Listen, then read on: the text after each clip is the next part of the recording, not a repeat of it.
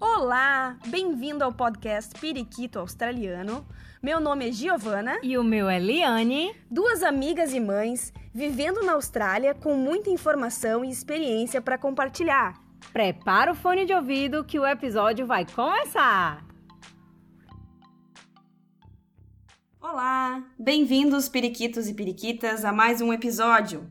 Hoje estamos aqui eu, a Liane. Olá! E o nosso convidado especial de hoje é o Hugo, da Good Day Education. Tudo bom, Hugo? Bom dia, gente. Tudo ótimo. Mais uma vez, né? Mais É, um, né? Quase um ano, né? Quase Quase um um ano, ano. né?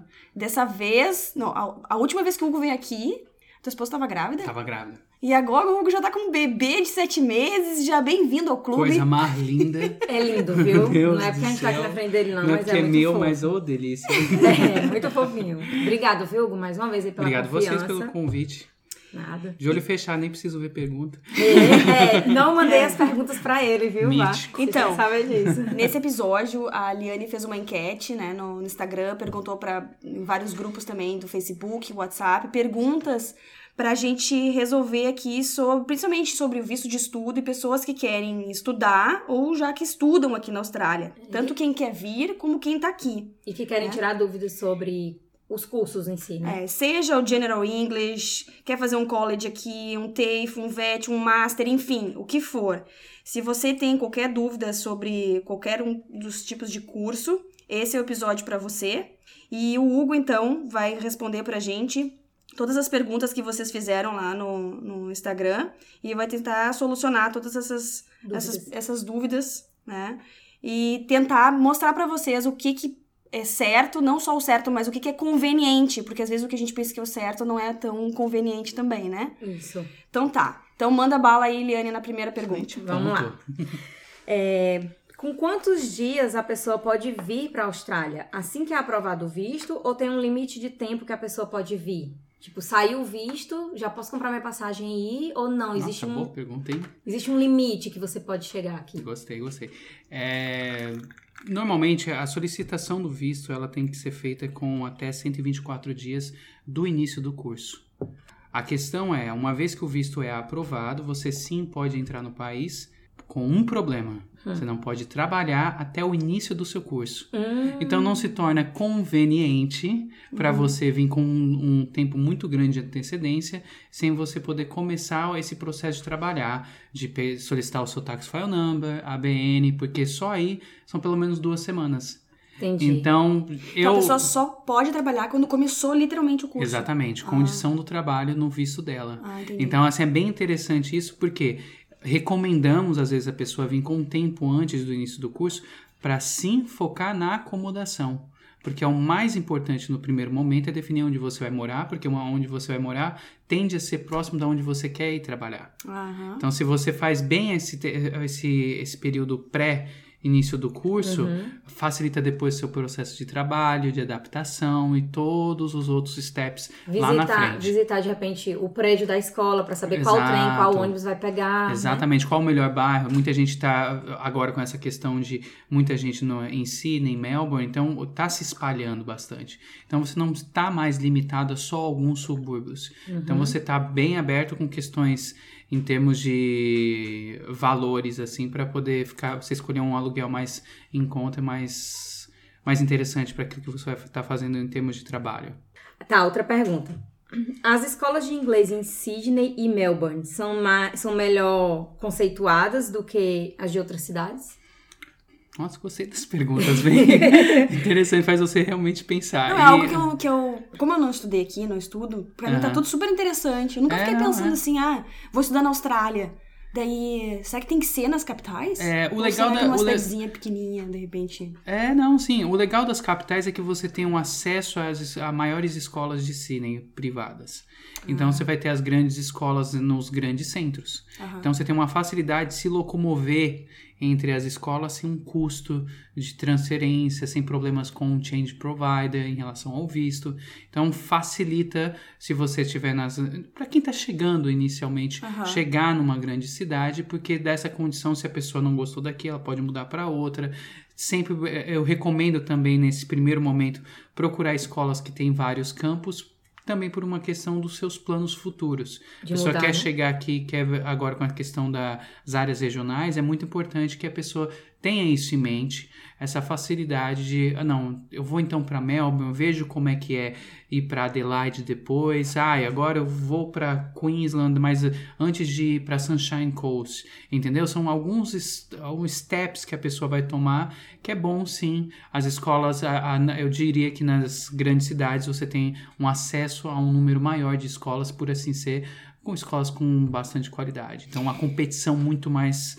Ah, é, uma, uma competição maior. Você vai pegar cursos de inglês, por exemplo, algumas escolas né, têm mais de oito cursos disponíveis à noite, e aí você vai numa cidade menor, onde à noite só tem dois cursos disponíveis. Então, isso eu considero uma escola melhor. E digamos que eu tô fazendo um curso de inglês, né? Tô, tô com uma agência fazendo curso Claro. de inglês e tal. E, mas agora o curso que eu, que eu quero fazer tem aqui, mas tem em Melbourne ou em, sei lá, em Adelaide também. Sim. A agência pode me ajudar também nessas, Claro, nessas outras processo- cidades? Exatamente. O processo de, de fazer a mudança de um, de uma, de um campus pro, desde que seja o mesmo campus, tá? Lembrando que para mudar de uma, de uma escola, você você requer pelo menos ficar por seis meses naquele curso. Então, assim, sendo é muito difícil a pessoa que acabou de chegar poder mudar, de Mudar, escola, entendi. a não ser que haja um descumprimento do contrato feito entre estudante e escola. Ah, entendi. Isso é então, escola. é escola. Mas, por exemplo, se você tem uma escola A que tem campus em todas as cidades e você quer fazer essa mudança, a agência, eh, a pessoa deve entrar em contato com a agência e a agência prepara todo o trâmite Ah. formal disso, porque existe sim alguns formulários que precisam ser preenchidos. E aí a agência ela faz o papel realmente de, de preencher, ajudar a pessoa a preencher esse tipo de formulário e fazer esse meio de campo junto à escola para ela. escola. Corre o risco da imigração não aceitar essa mudança? Não, nenhum. Não, né? Não, não, porque é, é dentro da própria Pra escola. própria escola não só muda. mudou o campus. É, só mudou o campus, então não há uma necessidade de mudar o documento principal da mesma, que é o COI. Então, como a mes algumas escolas que existem, é, é, eles têm como se fossem é, o ABN, o número de registro, diferente, mesmo assim eles mantêm o próprio COI com o intuito, ou se for emitir, fica até mais fácil, entendeu? Porque é tudo dentro do mesmo.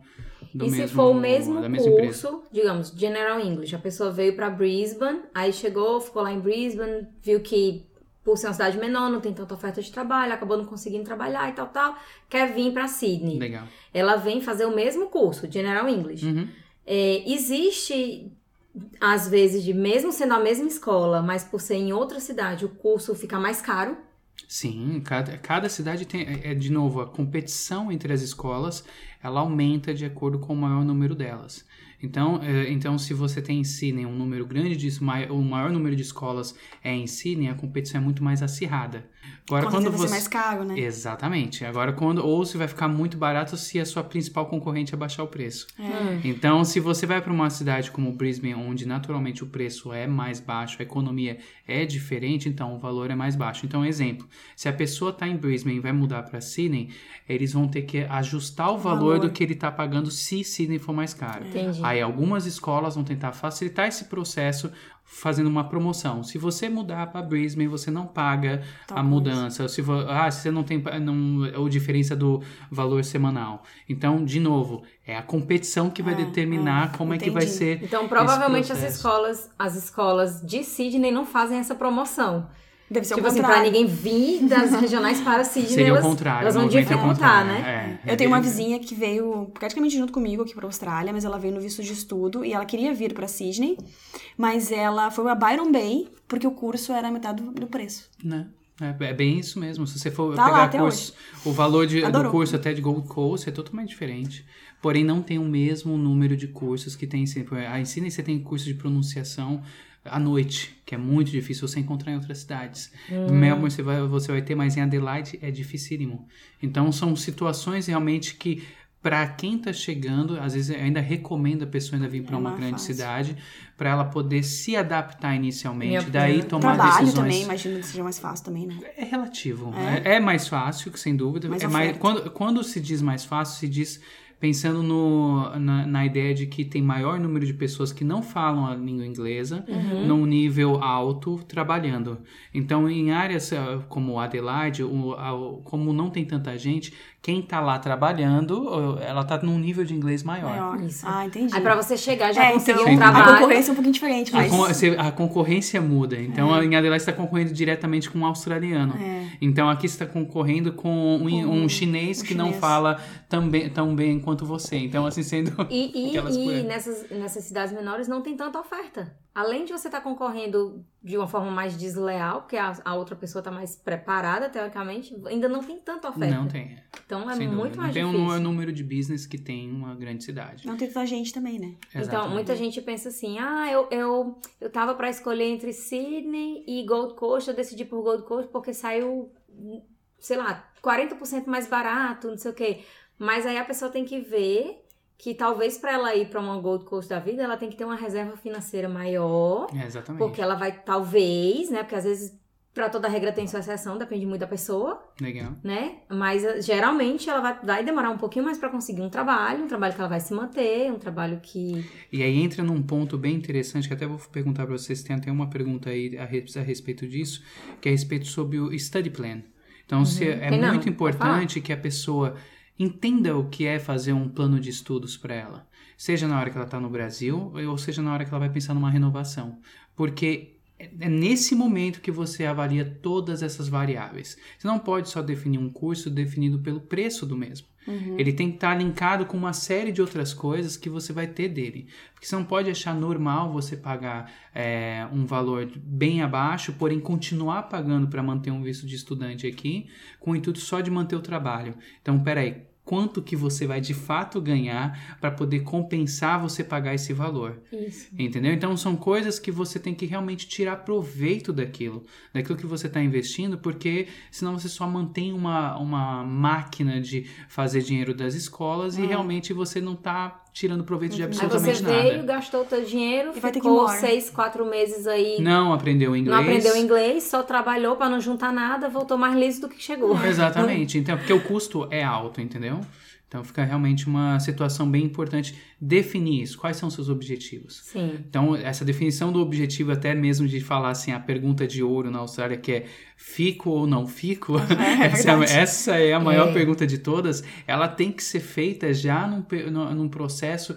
Já pensando numa Pensando. renovação. Porque se você não definir naquele momento ali, vai ser só mais tempo, só mais problemas, só mais gastos. Então, tudo isso se torna uma, são variáveis negativas para você conseguir atingir tal objetivo. Isso. Então, realmente você tem que analisar tudo isso nesse momento, é, é, num, num momento de renovação. Mas num primeiro momento, os objetivos vão estar muito ligados ao que você faz no Brasil. Então, você tem que chegar naquele momento e perguntar: eu quero sim continuar fazendo aquilo que eu fazia antes, ou eu vou seguir na minha carreira no Brasil, ou eu vou ficar aqui por um determinado tempo para obter isso ou aquilo. Uhum, entendi. Entendeu? Então é essa, essa, esse- essa linha de raciocínio define como vai ser todo o processo de estudo, qual a cidade, qual o tipo de escola, qual. Porque às vezes uma Estilo escola barata que tem um curso X que é excelente, tem umas escolas que tem o valor até de 160 dólares por semana, porém tem um curso de IELTS fantástico. Então Ah, não nós é só uma isso, questão- também, tá? Não é só uma questão pura de você falar assim, não, ah, a escola, a, a melhor escola vai ser a, a mais cara. Não necessariamente. Vai depender puramente do curso que você vai querer fazer. Hoje em dia, devido à concorrência que existe, dá essa condição. Antigamente não. Antigamente era que nem comprar um carro, né? Então não dá pra você esperar ter o, o conforto que você tem numa Mercedes num, num Celtinha. Já que, tu, já que tu mencionou sobre, sobre o IELTS, quando a gente veio, a gente fez o PTE, Legal. né? Então, esses dois testes Testes. de inglês continuam sendo os, os testes de inglês para fazer o skill assessment Uhum. e tudo mais. E eu, eu lembro que uma das perguntas que, que veio para nós é qual eu devo fazer, Uhum. se tanto faz, né? Qual eu devo fazer. E, e se eu quiser fazer um curso preparatório para esse teste, Uhum. né? É, quanto seria o tempo recomendável de curso? Como é que funciona para fazer um curso? Porque tem gente que faz, né, compra os simulados, já faz online, Sim. mas tem gente que precisa se preparar, que quer se preparar e que vem às vezes Claro, para isso, Claro, claro. né? E, e eu, respondendo a primeira parte da pergunta, que é entre um e o outro, Aham. eu vou definir como é uma coisa muito pessoal. E aí, o seu agente educacional, na decisão de você escolher quem é o seu agente, é ele te explicar isso daí. É ele explicar por que, que ele, ele te ajudar a chegar na decisão junto com você. Então, eu conheço o meu cliente, então assim sendo, eu vou tentar falar para ele que se você gosta de uma coisa de escrever realmente, você gosta daquele formato mais antigo, o IELTS é o melhor, o melhor, a melhor prova. Se que é feito com uma pessoa, é isso? Não, não, é que você, No é, que você vai fazer no papel, No papel. mesmo, entendeu? Então, aquele formato de prova que a gente tinha no, no- na questão do eh, que a gente estudava. Então, realmente, eu, por exemplo, gosto muito mais do IELTS. Porque quando eu fazia prova, eu fazia na mão, eu não fazia no computador. Uhum. Então, assim, uma pessoa já que está acostumada a fazer tudo no computador, escrever no computador, raciocinar com a tela de computador na frente dele, eu já recomendo fazer o PTE. Ah, entendi. Outra coisa, se a Isso pessoa também. tem uma situação onde ela não consegue manter uma, um, um- um nível de concentração por muito tempo, o IELTS não é bom. Porque o período que ele deixa para cada banda é muito longo. Tecnicamente, uma pessoa que não consegue manter uma concentração por um tempo maior. Agora, o pitch ele, ele quebra cada banda em várias sessões. Então, ah, você para 40 comecei- segundos pra responder. então, essa, essa linha de raciocínio que é bem é próxima do que é a, a maioria das pessoas hoje que estão com essa questão de mídias sociais e como que a pessoa não consegue ler um, um artigo e ela só quer manter a linha manter a linha de concentração dela por 15 ou 40 segundos, não importa. Então, é o PT é perfeito para aquela pessoa. Tu diria que o PTE é o, é o teste mais moderno. É o mais e moderno. e o IELTS seria o mais antigo. no- Isso, Old exatamente. school, vamos dizer assim, É, né? o old school. O IELTS, ele agora ele tá fazendo uma versão que eu ainda não fiz, é, que é a... Eu gosto de fazer de tempos em tempos o Faz IELTS, só pra poder ver como é que tá. Eu sempre, eu, eu gosto de fazer prova, eu sou Eu sou também muito gosto de nerd. fazer prova. Que maluco, Eu não sou Deus. a única! Ah, eu odeio High fazer five, prova, pelo Não sou amor de única. Deus. Adorava Um fazer bando de prova. doido em volta de mim aqui. Eu adorava fazer prova de concurso no Brasil. Eu Adorava adorava, passar lá o dia lá fazendo a É, eu, prova. go- eu gosto de fazer entrevista. Não. Adoro fazer Então, entrevista de também. emprego. Mas é o Também que eu adoro. falo. Vem escrever, me Eu também adoro fazer entrevista de emprego. Mas é exatamente isso. Então, eu gosto de fazer essa a questão da prova pra você definir. Eu gosto de terminar mais rápido. Então, é uma competição minha comigo mesmo. Ah, pra bater o tempo. Entendeu? Bater o tempo. Então, ah, vamos ver se eles mudaram. É mais maluquinho então, ainda. ah, eu quero criar com- conflitos na hora do, do, do teste do speaking. Então, se o cara perguntar alguma questão ali polêmica, eu vou polemizar mesmo, entendeu? O que, que vai acontecer? Então, você tem que... É, é- é interessante, porque é uma coisa que eu faço, é meu trabalho, e eu gosto de fazer prova. Isso é muito Então- bom, porque quando você vai indicar pra alguém, você indica com propriedade. Exatamente. É, sabe então, o Não que- fala só algo que lhe disseram. Exatamente. Muito então, bom. quando. E, e é, e é bem interessante, até mesmo teve um exemplo de, um, de uma estudante que ela ia fazer o IELTS agora, até se ela ouvir, ela vai saber que ela tava toda assim, morrendo de medo que ela não ia conseguir. Eu falei pra ela, você vai conseguir. Ele tá, é, é o teste feito pra você. Não se preocupa com a nota, vai lá e faz. Não se preocupa. Se você não der, você faz de novo. Não tem problema. Então vai lá e. Eu tenho o problema de gastar de- mais dinheiro. Porém, Só esse detalhe. mas ainda assim não é, o- é é pior seria do que você ter que Ah, esperar um ano, novo, é. entendeu? Sabe? Tipo, Sim. não, ah não, é só vai lá e paga de novo e pronto. Então, ela foi fazer o teste, ela tirou uma nota acima daquilo que ela esperava. Eu falei, você tá vendo como é que é? A gente coloca uma pressão Na gente. baseada na experiência de outras pessoas que não tem necessidade.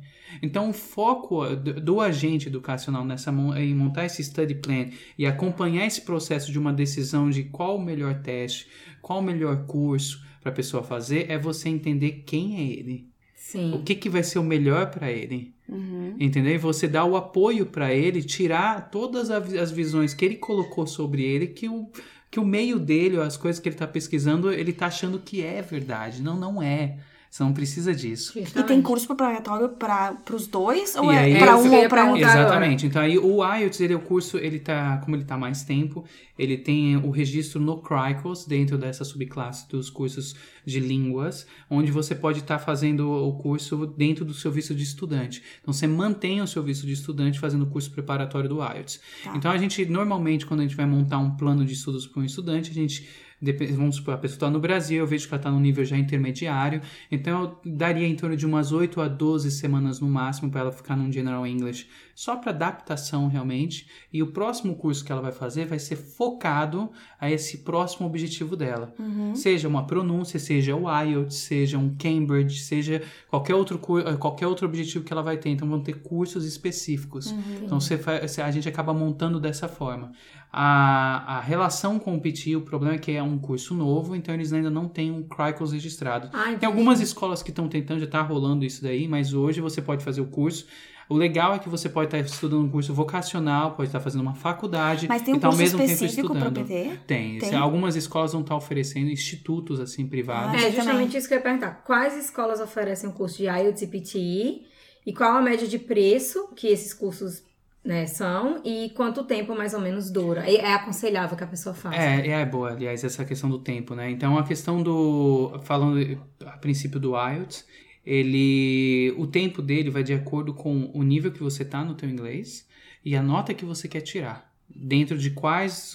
A qual IELTS você vai fazer, seja o general ou acadêmico. Aham. Então, se uma pessoa, por exemplo, se a gente consegue encaixar perfeito, a ideia é você encaixar perfeito com o calendário da escola para você entrar no início do livro. Aham. Então, se você começar o IELTS no início do livro, ele é dividido em módulos, em, no geral, em todas as escolas, de 4 a 5 semanas. Uhum. Então, dependendo de como você está no inglês, às vezes 4 a 5 semanas já é suficiente. Uhum. Para outras pessoas, eu preciso fazer um pouco mais. Mas eu não recomendo passar de 12 semanas. De 12. Entendeu? Eu não recomendo porque é fica Fica chato, né? fica- Repetitivo. Maçante. já vai ser repetitivo depois da quinta semana. Uhum. Entendeu? Então, assim, sendo. É, você, é, é muito importante que você se dedique naquele curso. Ele é um curso que ele tem começo, meio e fim. Você realmente precisa tirar o máximo daquilo. E às vezes é, é até mais interessante você colocar um IELTS e depois você colocar um curso de pronúncia. Uhum. Daí você voltar pro IELTS e fazer essas cinco semanas de novo. Entendi. Entendeu? Vai- vai- um então você ter essa né? uma variação daquilo que você está fazendo, um curso acadêmico, por exemplo, de você aprender o writing realmente, para daí você fazer o writing pelo IELTS. Sim. Entendeu? A dinâmica da prova. Então eu diria que o IELTS, quanto, uh, uh, no- em média de 4 a 5 semanas, eu acho que é o ideal. Que é a mesma coisa que você vai entrar para o PTO, que nos institutos eles não têm a obrigação de fazer a pessoa estudar 25 horas por semana. Então eles diminuem o tempo de aula por semana, aí realmente vai variar dos institutos. E, e eles vão estar, por, i- por assim ser, o curso é mais em conta do PT, entendeu? Então, É, eu ia perguntar isso, é mais barato. ele é bem então. mais barato, ele é um Quanto- curso sabe, mais em a conta. média? Quanto é uma Mais ou média? menos. Honestamente, eu não sei. Tem muita coisa assim que, como eu não Isso trabalho do com PTI, ele. né? É, não Mas é. do IELTS, O é mais IELTS, ou menos? ele vai ser a mesma média do preço do General Ah, English, porque o, o que acontece, todas as escolas eles fazem o valor do curso de inglês flat para todas para todos Ah. os, os tipos de curso. Então vamos colocar de 160 a 300 dólares As universidades semana. oferecem curso As, de IELTS? todas, todas as universidades não estão oferecendo. E quanto é uma prova aqui pra fazer? 330. 330. Acabamos de pagar uma. Dólares. Tem que pagar outro. Tem que pagar outro. Acho que a gente pagou uns 500. Mas o do PTI é mais ou menos esse valor também. reais. É a 300 mesma e- coisa. 340, 330 É, tudo é bem- também. fica bem Hum, próximo um do tudo é outro, caro. assim, realmente. É, então é por isso que é muito importante que você sente com o seu agente educacional para ele poder realmente explicar para você como é que funciona.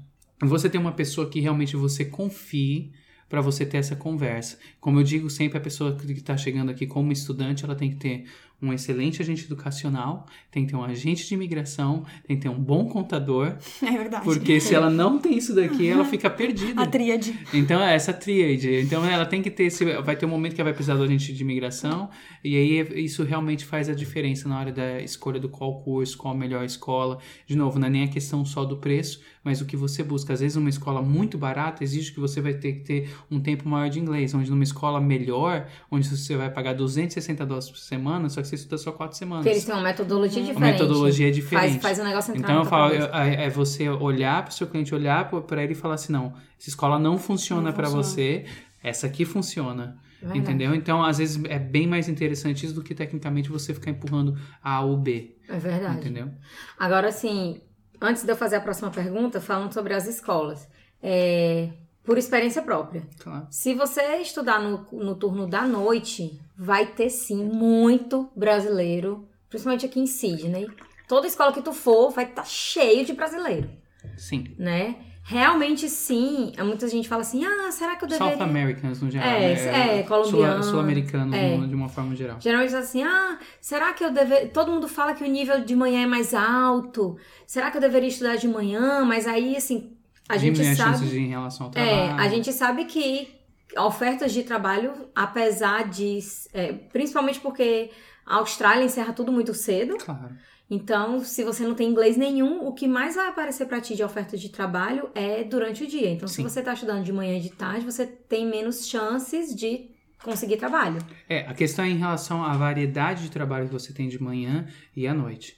Então, de manhã você tem um número maior de tipos de trabalhos que você pode fazer, porque o mundo, a business hours é realmente das 9 às 5. Isso. Então, assim, sendo a maioria dos trabalhos vão estar funcionando isso É. daí. Porém, à noite limita você a cleaning jobs, é, hospitality. Isso. Então, são, ah, então, realmente, vai limitar um pouco mais. Agora, continua a pergunta, perdão. É, aí assim, aí, aí tem o, o problema de, ah, então eu vou escolher estudar à noite para que eu consiga ter mais opções de trabalho. Aí vem Uhum. o, o problema de, tem muito South America e você acaba que... Fala por- pouco inglês, É, por porque estar no- aqui do outro lado do no mundo, intervalo tá- acaba, tem os problemas, você precisa de alguém para desabafar, você acaba que Falando mais fala, português. mesmo dentro da escola, ali no intervalo e tal, você fica ali falando a tua língua e o teu inglês não, não desponta. Então, eu acho que vai depender muito, mais uma vez, da pessoa, né? E De da você, necessidade. de você tentar fazer amizade com a pessoas de outras nacionalidades também, dentro da sua Uhum. escola, fazer amizade com os professores, né? E procurar alguma escola que tenha, assim, alguma política de que exija que você fale o idioma, porque elas todas têm, mas nem, nem todas exigem, né, que, que você Eu vou fale colocar. inglês.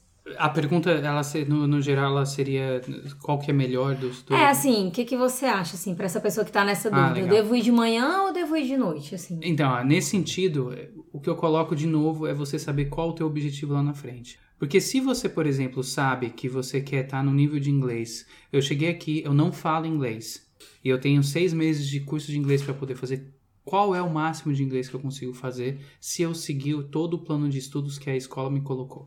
Então, dali eu já vou saber que, vou, por exemplo, eu vou chegar no intermediário. Então, se eu, se eu já sei isso, então eu já tenho que definir pequenos objetivos para mim, mensais ou, ou a cada duas semanas, para eu poder estar vendo como está o meu progresso, independente do progresso que vai, do progresso que vai ser analisado pela escola. Uhum. Então, se você sabe o porquê que você está estudando aquele curso, seja de manhã ou à noite, você vai tentar tirar o melhor proveito dele, sabendo o máximo que você pode atingir dele. Uhum. O que eu gosto de fazer normalmente é challenge. Você sabe bom. muito bem, eu realmente eu coloco, eu desafio a pessoa, falo assim, olha, você realmente você tem 24 semanas. Agora vamos fazer umas contas. A regra da escola diz que escola A ou escola B, a escola, essas, esse grupo de escolas aqui falou que se a cada quatro semanas você ti- tirar 80% da nota, você pode ser convidado a, a subir de nível. Aí eu falo para você, mude, porque realmente você vai subir de nível mais rápido, entendendo que aprender inglês é sempre você estar defasado da sala, porque quanto mais você está adaptado, menos você está aprendendo. É. Então, assim, sempre você tem que estar nessa competição. Então, seja brasileiro, chinês, colombiano, não importa quem, na, quem tá na sua sala, é você com você mesmo e a guerra. Aí entra o problema. A gente tem uma situação que os sul-americanos são acostumados a estudar durante a noite, Ah, porque a pessoa trabalha durante o dia e faz a faculdade durante a noite. Isso é bem comum no Brasil e né, em outros lugares da, da América do Sul. Então, assim, sendo a pessoa já está condicionada a chegar no, no- na- Estudar de a estu- estudar de noite. O problema é que a gente sabe que no Brasil muita gente chega para a faculdade já está morrendo de sono. É. Não tá, e não muda no inglês. Então ela continua com sono. Você chega Ela mais de chegar- E o nível de Então, aprendizado não é aquela Ela coisa. chegou 6 horas da tarde para começar a estudar, até as 8 ela tá só no zumbi mode, entendeu? Ela tá ali Walking Dead, ela não tá, não tá percebendo a coisa. Então, Tá? Hã? é, exatamente. Então ela tem que, ela tem que realmente pensar o que, que ela vai estar fazendo de trabalho para realmente encaixar com a escola. Então eu já vejo vários estudantes falando para mim que eu olha, se eu for para tal escola vai ser melhor porque eu vou ter duas horas entre o término do meu trabalho e o início das aulas, então eu tenho como tomar um banho, eu tenho como dar uma descansada e chegar na coisa. então se a gente voltar nas- na primeira pergunta, o que, que a pessoa faz antes de começar o curso, se ela escolheu bem a acomodação dela, se ela Ah. escolheu bem onde ela vai morar, para onde ela vai trabalhar, o que ela vai fazer, e ela escolheu bem a escola que casa com tudo isso, fica bem mais Fica fácil. bem mais fácil. Então você vê o resultado de pessoas que realmente fizeram dessa forma, Uhum. elas conseguiram atingir todos os objetivos. Seja ela não ter uh, aceitado o desafio de subir de nível a cada quatro semanas, porque às vezes ela não se sentiu confortável e não tem problema. Uhum. Mas ela conseguiu o objetivo que foi determinado para ela pela própria escola. Uhum. Então dali já existe uma satisfação. É, você falou esse negócio de se escolher bem. Eu tive um colega, eu estudava na City, ainda estudo na City, né? E aí eu tinha um colega que ele ainda mora em Manly, Uhum. trabalhava em Manly e estudava na City. Coitado. Porque não fez o curso na Não na é. Manly? Então, tipo assim, se você vai morar nas Northern Beaches, faz tudo lá nas Northern Beaches. Exatamente. Vive um mundinho das Northern Beaches lá. Vive um Trabalha lá, vai na City só dá uma gente, é enorme. Não, É mundão, mundão, mas tipo assim. É, porque. é- Não, sabe por que mundinho ela falou? Porque eu vou ter que falar agora, vou ter que falar. É, e ainda posso até botar nomes aqui, que eu sei que a pessoa nem vai se importar. Mas o pessoal que geralmente que vive Northern Beaches, eles não sabem o que, que tem no sul. É, né? Eles É, nunca não vieram pro sul. É verdade. A gente que mora no sul tá cansado de ir pro norte. Exato. Mas quem mora no norte, quem vive no norte, não vem pro sul. Não Eu porque lá, lá já é perfeito, entendeu? Exato. É, eu, vivo no, eu vivo no paraíso, o Eu que, vivo que eu vou fazer? vou fazer lá. Mas em Brighton. Brighton. Que Brighton? O que tem pra lá em Brighton, que, gente, querido? Não, É. não. Não, mas realmente assim, se você mora no norte, pra você ir ficar indo pra City e voltar é muito cansativo, E demora aí muito. você volta de novo para aquele primeiro objetivo. É. O que que você veio fazer aqui em primeiro lugar? Muita gente define um dos motivos, por, escreve na carta de intenção para imigração falando que é a qualidade de vida. Aham. E aí, peraí, que qualidade de vida que você tá Essa. colocando que você mora Tá em Brighton, matando. aí você trabalha em North Sydney e você estuda em Manly, a sabe? Tipo, que qualidade Tá de vida é louco? essa, entendeu? Então, o que que você espera, não importa a Ah, escola não, eu que escolhi vai... a escola de Manly porque ia ser mais barata, a acomodação em Brighton mais barata. Não, ainda Aí mais em Sydney, que é uma cidade gigantesca, né? É, não, é, é- Não, é tudo essa, no- essa noção geográfica precisa ser feita assim, e também é você definir isso no seu plano de estudo. É um plano, gente, é uma estratégia, é um investimento muito alto. São valores de carros no Brasil para você poder vir para cá. Então, ah, então não é uma brincadeira, é muito importante que você faça bom uso desse tempo. Entendeu? Não seja só uma questão de dinheiro à toa. Falando em tu falou em valores de carro, me saltou aqui. Eu acho que tem uma pergunta sobre isso, mas eu já vou adiantar porque tô louca pra saber. Fala aí que eu vou procurar.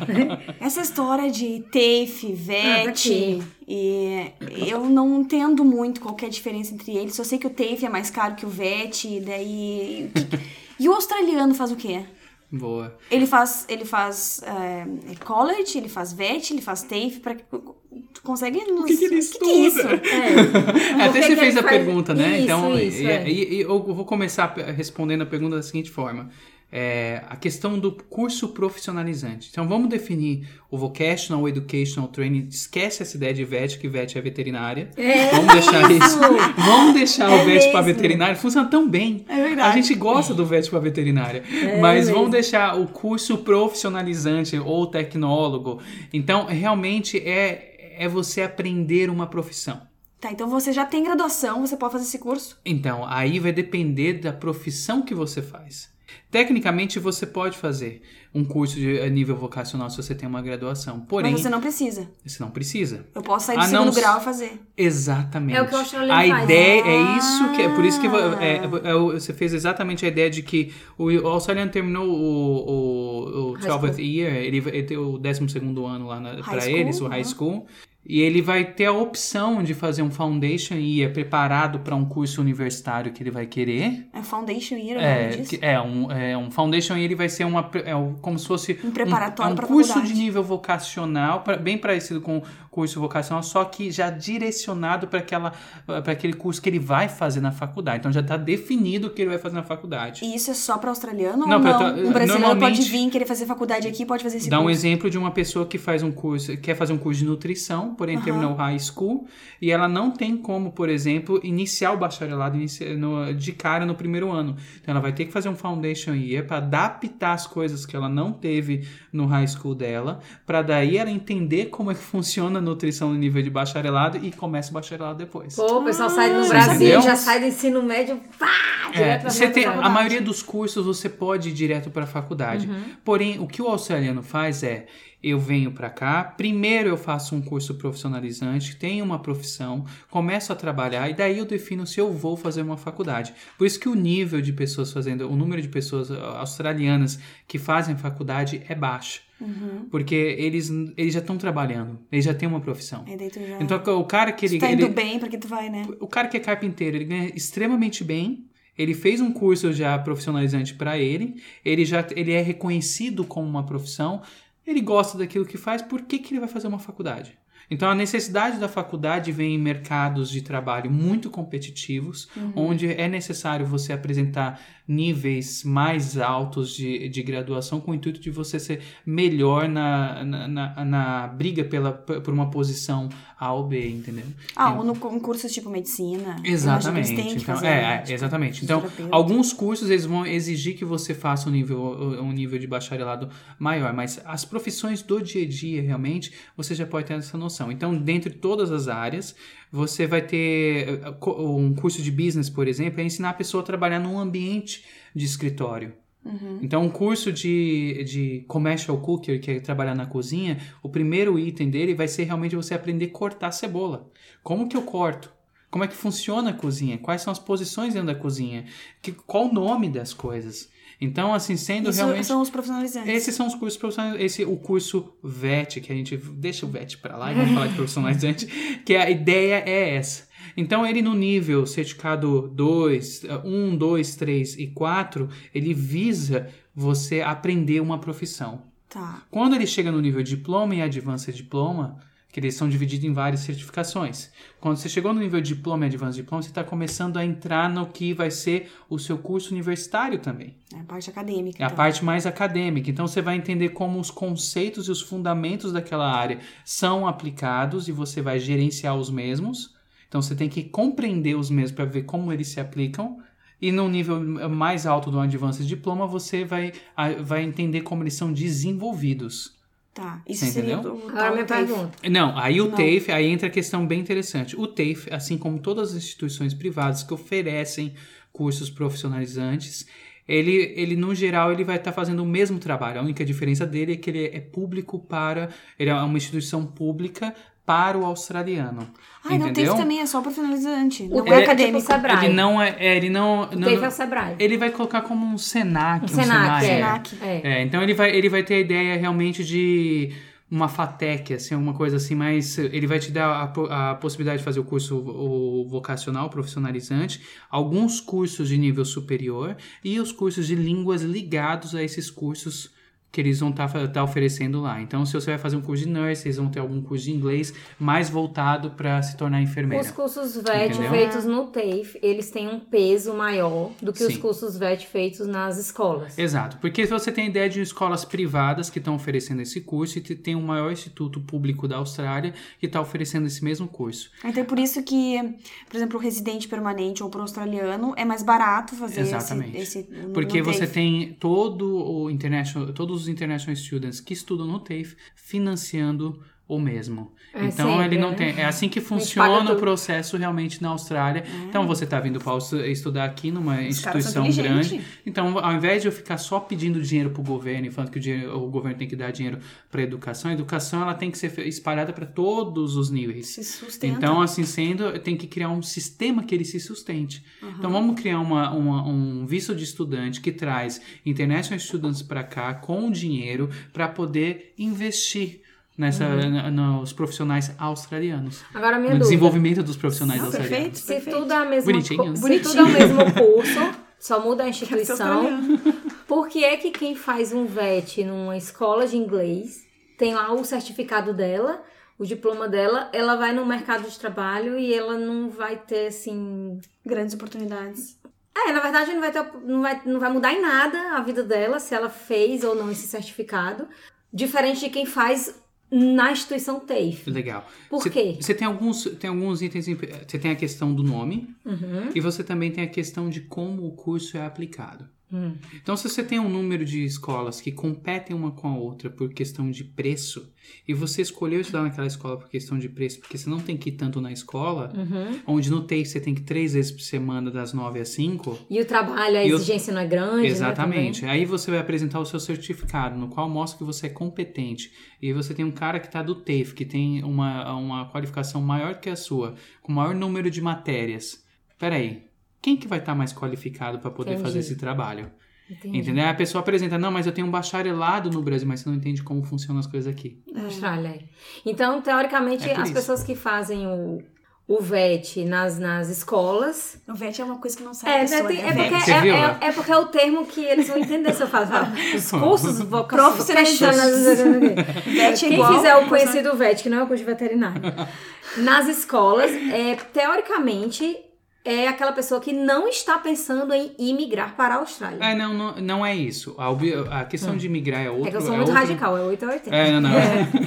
não, a questão de imigrar é uma, uma situação, o trabalho é outra. Tá. Então, assim, sim, também depende de todas as áreas que você vai fazer. Exemplo, a área de tecnologia. Então, se você vai fazer um curso numa escola privada que oferece cursos de desenvolvimento de, de software, você tem é, de segurança de, de network, ela tem um curso de nível diploma e advanced diploma, então tende a ser um curso bem estruturado.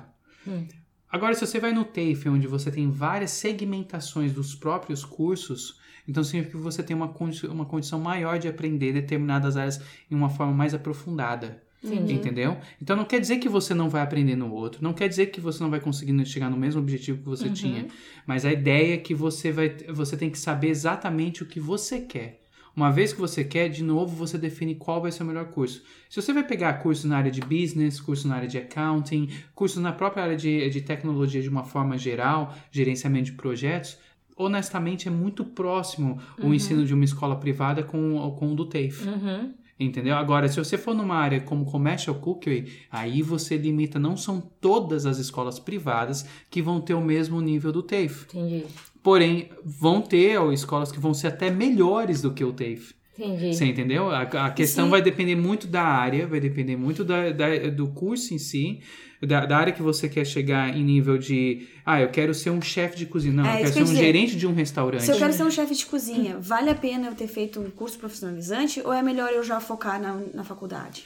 É fundamental que você faça o curso profissionalizante, porque é parte do processo. Ah, tá. Entendeu? Ah, é então aí. explicou. Tem que porque você tem que aprender, você tem que provar que você aprendeu. Então, se você já é chefe no Brasil, eles agora têm um processo bem interessante de creditação, com o intuito realmente de você pegar toda a sua, a sua experiência que você teve de lá e reduzir o número de matérias que você vai fazer Uhum. nesse, nessa certificação. Então, o cara que já sabe cortar a cebola, ele tem como provar isso e não precisa Entendi. fazer a mesma matéria no TAFE. Então, ele pode, o, o que significa isso? Então, ao invés de ele fazer um curso de dois anos, ele vai fazer um curso de um ano. Mas tem seus, as suas desvantagens? Tem. Ele vai perder as possibilidades de aplicar para determinado, solicitar vistos de trabalho que requerem que ele tenha pelo menos dois anos de visto. Entendi. Então é uma faca de dois gumes que tem que ser bem definido de novo. Peraí, o que, que eu quero realmente? Se eu quero, se eu busco ficar aqui, ter uma experiência de trabalho, ter uma experiência, ter uma qualificação aqui, ótimo, eu faço o curso inteiro, tenho um período de trabalho e daí eu retorno para o meu país. Ou vou buscar outras opções. Agora eu lembrei de uma coisa assim polêmica. Lu, menina de A, vou falar de você aqui. Ela fala muito nos stories dela e realmente é uma coisa que acontece muito. É a galera que se matricula nos VET e só tá pensando em juntar dinheiro, juntar dinheiro, curtir as festinhas tal, e na hora de entregar os assessment não faz. E aí joga lá e procura assim: é, tem alguém que faz assessment que eu possa pagar? Eu pago pra você fazer meu assessment. E a Lu sempre critica muito isso, tipo assim, que profissional que você vai ser Exato. se você não faz nem o teu assessment? Então aí eu pergunto para você agora, assim, você fez a pergunta se eu apresento um, um certificado do TAFE, um certificado de uma escola privada X. E aí eu sei que na escola X todo mundo compra o o assessment. assessment. Então, peraí, na, no TAFE eu sei que vai ser bem mais complicado para a pessoa poder fazer. Não que não vai existir esse mesmo, esse mesmo mercado negro aí do, de- dos, uh, dos Mas é mais difícil, né? Mas é muito mais difícil.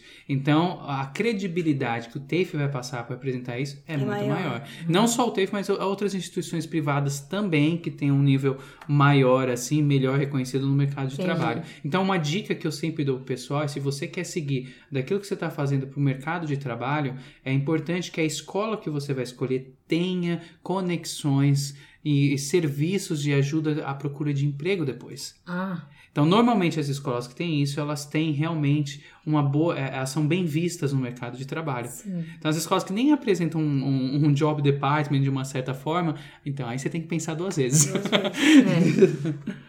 Tá, então agora vamos aqui para uma próxima pergunta. Ah, o que é OSHC o que é bupa? Existem outros planos de saúde, outros seguros de saúde? Por que, que o bupa é mais. Eu nunca tenho uma pergunta só, né? Não, tá, calma. Eu jogo logo Eu nem sei o que é esse Osh aí. Ó, é, o que, que é o. SHC? É, o que, que é o SHC? O que, que é o OSH? O que, que é BUPA? Se existem outras, por que, que o BUPA é mais conhecido? E. Vai, a, a, a última eu, eu jogo no meio da, da, tua, da tua resposta. Interessante. É, Primeiro, o SHC, ele realmente é o que regulamenta os planos privados que vão ser direcionados para, para o International Student. Então, o BUPA, como o Medbank, como o H&M, o, o NIB e o Allianz, eles são empresas privadas que oferecem essa cobertura para o, interna o International Student. E cada um Então- oferece uma coisa diferente, assim, a mais. Aí que entra a brincadeira. Todos os cursos, todo, todos os cursos não, todos os planos, eles são obrigados e regulamentados pelo OSHC, o OSHI. O Osh. O Osh é quem regulamenta todos, então. Ele regulamenta e diz que você tem que cumprir com determinadas regras. Então, tecnicamente falando, no nível básico, todos são iguais. Aí entram as exceções.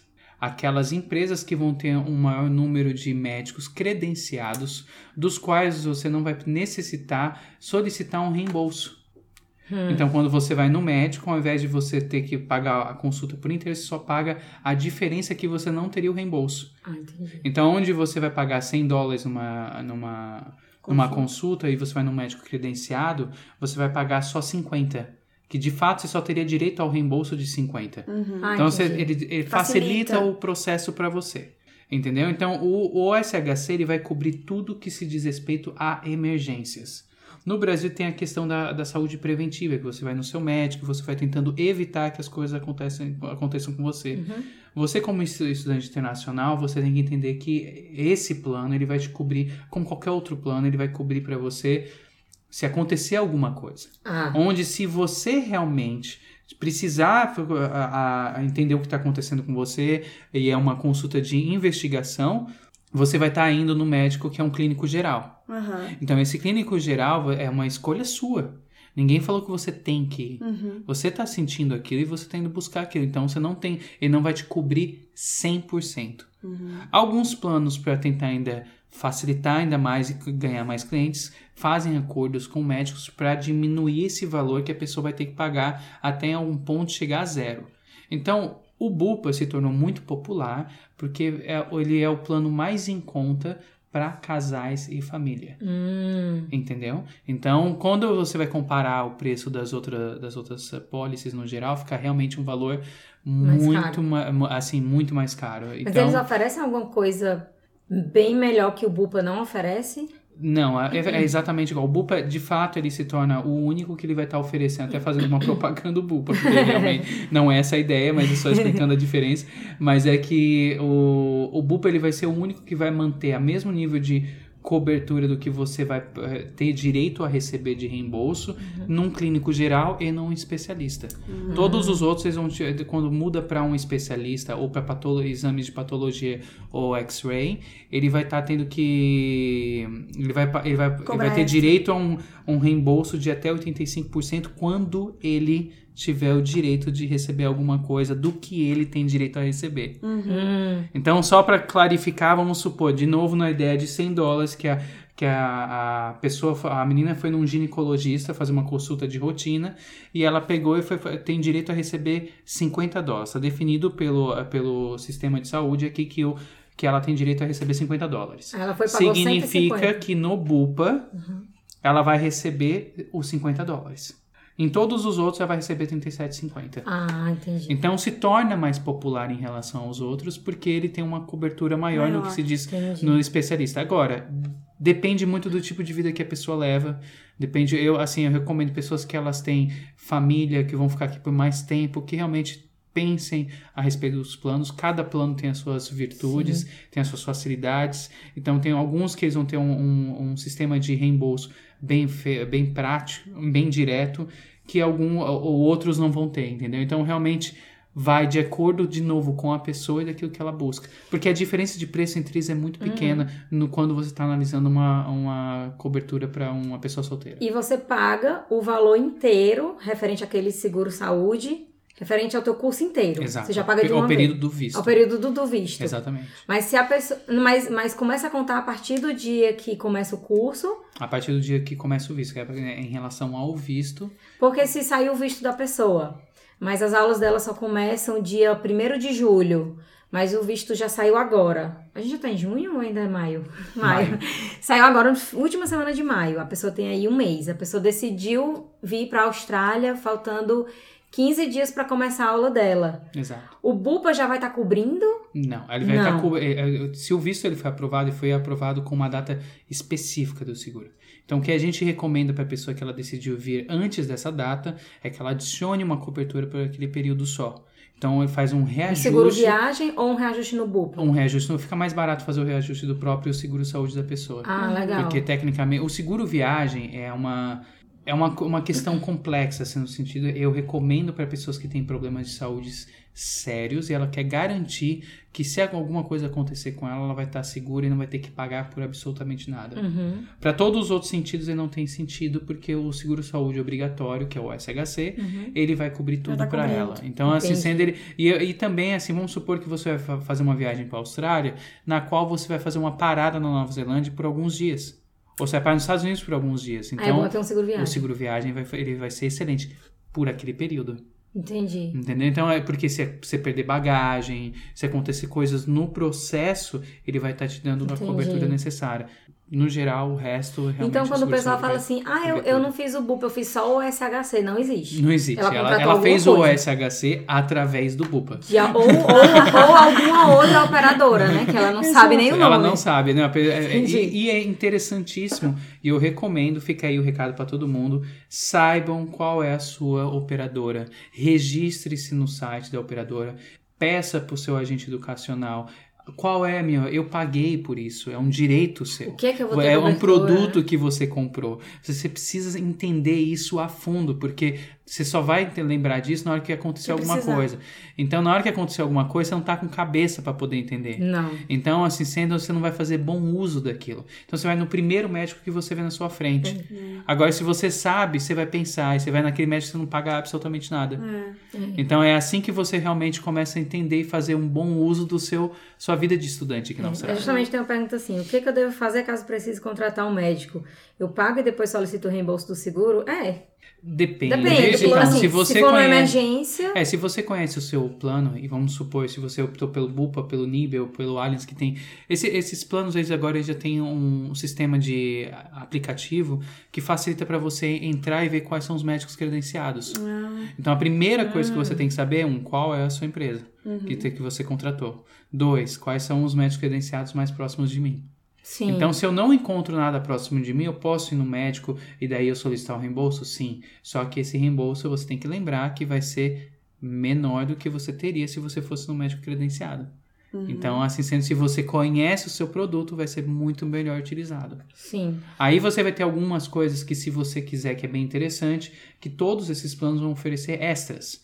Então, serviço dentário, serviço de fisioterapia. Então, são bem legais mesmo. Quando a pessoa vai ficar bastante tempo aqui, eu recomendo, às É, vezes, o inclusive, pessoal uma amiga pegar. nossa contratou o extra do. O extra do Bupa. Contratou, com, contratou, contratou serviço de odontologia, não foi pra família? exato. A Rafa e, e o Éder? Acho que sim. Eles adicionaram, né? Falou até que super compensa, que dá Compensa. direito a não sei quantas limpezas. É, você vai ter um valor de crédito que, va- vamos dar um exemplo, se você pega o máximo, você vai ter direito a, a mil dólares, vamos supor. Eu não estou definindo, mas tem alguns que são até ilimitados. Mas vamos supor que você pagou a mais 300 dólares no ano para você ter um extra, no qual você vai pagar, você vai ter direito de crédito mil dólares para você utilizar em qualquer dentista. Então você passa o seu cartão do BUP, eles descontam o valor da consulta daquele crédito que você tem. Uhum. Então, acima disso, aí você paga você mesmo. Então, se você vai manter uma consulta de rotina, eu sempre recomendo, eu sempre tive o meu plano de saúde, sempre utilizei dos extras Uhum. e sempre foi bom porque eu não precisava esperar até ir pro Brasil para poder fazer uma limpeza nos dentes. Meu Deus É, do céu. Porque aqui é Três caro, anos, dentista. né? Então, imagina três anos com a pessoa sem limpar os dentes. Senhora. Senhor. Essa história dos dentes, vira e mexe, tá aqui nos episódios, né? É, Exato. gente Vamos limpar, sobre a- gente, média vamos- de escovação dentária dos É, vamos, aca- é, vamos acabar com o tártaro? Vamos fazer uma. Aí, assim, é, geralmente as pessoas solteiras vêm com visto de seis meses, né? Ou cinco meses de escola, mais um, mais um de férias, Uhum. ou quatro meses de escola, mais um de férias. Qual é a média que essa pessoa vai gastar, uma pessoa solteira, para um seguro-saúde? Nesse, pra esse tempo, assim. É, é- ele é bem mais barato, vai ser em torno de uns 295, vamos colocar 350 dólares. Vamos colocar essa ideia de Pra, 350 pra esse dólares tempo todo? para um oito meses de, de, de visto. Então, de novo, é com base no visto. Então, para seis meses, eu acredito que vai ser em torno de uns 300 dólares, alguma coisa assim. Aí, em fam- bonito. em fam- isso, pra solteira, né? Ah, é pra soltar. Aí, pra uma, uma família, aí esse valor Aí esse é valor já- é, é normalmente o cálculo que é feito no mais barato através do Bupa é você fazer coloca em torno de quatro vezes mais para um Uhum. para um casal para uma família aí você coloca um pouquinho mais É, Quando é um casal, esse valor é quatro vezes mais. exatamente pra família já é a mais. ainda é mais exatamente Por que que pra um casal é mais caro, já que são, não tem criança ainda? Por que que é mais caro do que pra uma pessoa solteira? probabilidade da pessoa engravidar Ah, Ah, Entendeu? Então, e também você ficar mais doente. É engraçado que pela análise deles, porque são seguradoras, querem por ganhar ser um dinheiro. casal tem mais probabilidade Então a pessoa fica mais relaxada em relação à saúde quando tá dentro de Mas olha só que preconceito. Curiosidade. Então, Ah, eu não acho. acho que solteiro bebe Mas essa- mais, essa- festeja mais. Essa lógica É. de Mas Você não gasta mais não fica Essa- doente. essa lógica de que tem probabilidade de, de engravidar. Então deveria ser mais caro pra uma mulher solteira do que pra um homem solteiro, mas é a mesma média de preço. É, mas você não. A, a ideia de que a probabilidade de uma mulher solteira engravidar do além Ah, é mais ah ela tá indo casal, é Você sim, tá entendendo? sim. Então ela Olha o vai precisar machismo, de um outro. Olha o machismo? Liane. Filha dos dois, né, Liane? Ela precisa da, da outra pessoa além, ali, né? né? Sim. Só entrega o bucho. Venha, afeto. É ainda questão divina, é uma coisa complexa. ah, é, de... não, foi bem legal, gostei disso aí. Então, só para puxar aqui, que tem essa pergunta aqui que você meio que já respondeu, que é falando é, sobre o se, se tem diferença de preço dependendo da cidade, a média de valor de um curso de inglês para quem faz aí, já que ela já sabe quanto ela vai gastar com seguro saúde, quanto é que ela vai gastar com o curso. O curso A é se colocar de. é, vamos colocar por semana a média de preço de 160 a 220 dólares para um curso no, no período noturno, que é a maioria que o pessoal, o Opta. brasileiro opta por estudar à noite. Uhum. E de manhã você pode colocar uma faixa de 200 a 260. Uhum. Ah, é tanta diferença assim também. É, é pouca diferença. Agora eu tenho uma pergunta massa. Hum. Que vem muito no Instagram. E eu sempre, a minha opinião é que a pessoa não deve fazer isso, mas me diga você. Tô com pouco dinheiro, eu vou como turista pra Hum. renovar lá pra visto de estudo, né? Vir como turista pra aplicar pra visto de estudo. Parece insano, né? Mas tem muita gente que Tem isso. muito, é. Aí, assim, e fazer isso você estando em família, você vir em família como turista pra daqui aplicar pra visto de estudo, né? É, eu vou responder essa Qual é pergunta. o risco que- é. que, tem, assim, da imigração O que- negar? é, exatamente. O risco ele é alto, tá? Ele, isso é uma realidade que acontece bastante. Por quê? A partir do momento que você vem aqui como turista, a sua intenção é o turismo. Passear, né? Então, passear, conhecer lugares, fazer coisa. Então, a pessoa chegou aqui, não, quero mudar para estudante. Tudo isso vai passar a ser questionado. E se você não tiver respostas para essas perguntas, Respostas aí boas. que vai tornar a, a chance do seu visto ser negado muito maior ou não. Exemplo, vamos supor que você veio para cá e você tá de fato, eu vim como turista porque eu quero entender e quero conhecer determinadas faculdades para fazer um curso universitário. É subentendido que vai levar um tempo para você conhecer essas universidades. É subentendido que vai- o processo de matrícula também vai levar tempo, no mínimo quatro semanas. Uhum. Então, assim sendo, você não tem como solicitar um visto em menos de quatro semanas. Uhum. O departamento sabe disso. Então, assim sendo, ele vai falar, ah, vamos supor, na sexta semana da sua estadia, de 12 semanas que você tem do dia que você entrou aqui como turista, Sim, e você vai dar entrada no teu visto, não tem problema, porque faz sentido você vir, procurar e analisar as opções você vai fazer um investimento alto. Agora, você chegou aqui duas semanas depois e você quer dar entrada num visto para estudar 12, é, nove meses de inglês e mais dois anos de curso vocacional. É um pouco complicado. E quando a pessoa, e quando a pessoa vem como turista e renova para seis meses de inglês só? Então, Não, aí. Pior ainda, né? Não necessariamente, porque Hum. assim, quando você vai explicar, como que você explica que a pessoa vai estudar 12, eh, 9 meses de inglês e mais dois anos de um curso vocacional, sendo que ela já tem uma faculdade no Brasil? Hum. Entendeu? Um curso profissionalizante, sendo que ela já tem uma profissão e ela tá vindo pra cá e ela veio pra turismo. Duas semanas depois ela quis aplicar o visto. Tá, mas tem uma coisa, olha só. Tem um caso que, que, que tu conhece bem. É, vem no visto de turista, três meses. Uhum. Faz um curso de um mês de inglês. Sim. Uhum. Ah, mas daí eu percebi que eu realmente tava Não precisando mais de inglês. Exato. Então eu peço um visto de estudo pra estudar inglês. Justo. Então, nesse, nesse tipo de situação, aí você está colocando uma coisa interessante. Se você aplica um visto onde você tem quatro, você tem quatro semanas do primeiro, do, o primeiro mês da pessoa aqui e na segunda ela solicitou esse visto, é um problema. Como que ela ia saber que ela precisava de mais tempo? É. Agora, se ela terminou as quatro semanas e ela viu que ela consegue estudar ainda mais dentro do visto dela de turista de 12 semanas, ela pode estudar as 12 semanas do, do visto de turista dela. Então, assim, ela pode continuar estudando na escola sem a necessidade de aplicar um visto estudante.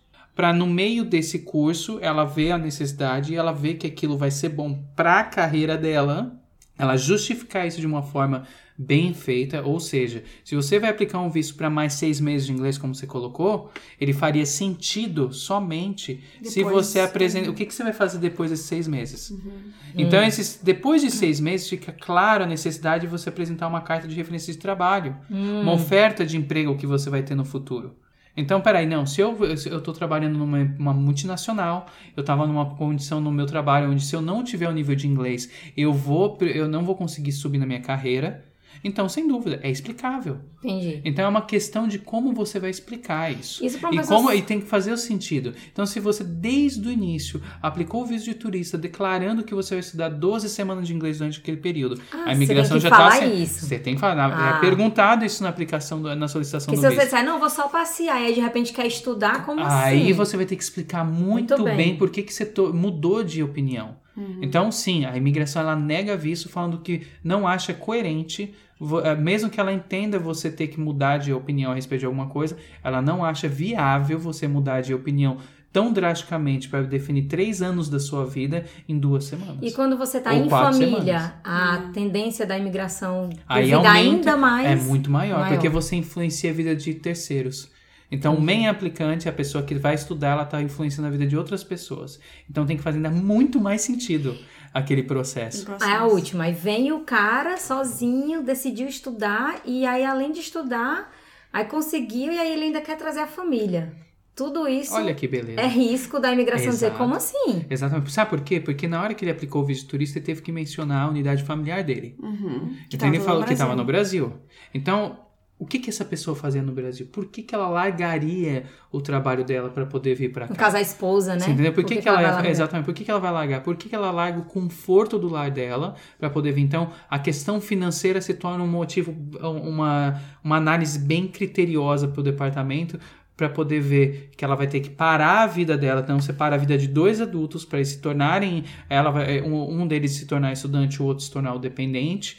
Então vai parar a vida dessa E mexe pessoa. na vida das crianças Então, também. e mexe na vida da criança. Mas ela, a criança até pode seguir um, um, um linha de estudo aqui, pode ser até um- uma maneira de você justificar Uhum. para o departamento que é interessante também trazer a criança para ter essa viver. experiência de estudar e, e se alfabetizar em inglês. exterior, Isso é bem legal, isso é válido, isso realmente eles veem como uma forma positiva. Porém, você vai ter que explicar financeiramente como que você vai bancar isso. Uhum. Então, se você não tiver uma explicação clara e não fizer sentido porque você vai fazer depois, Uhum.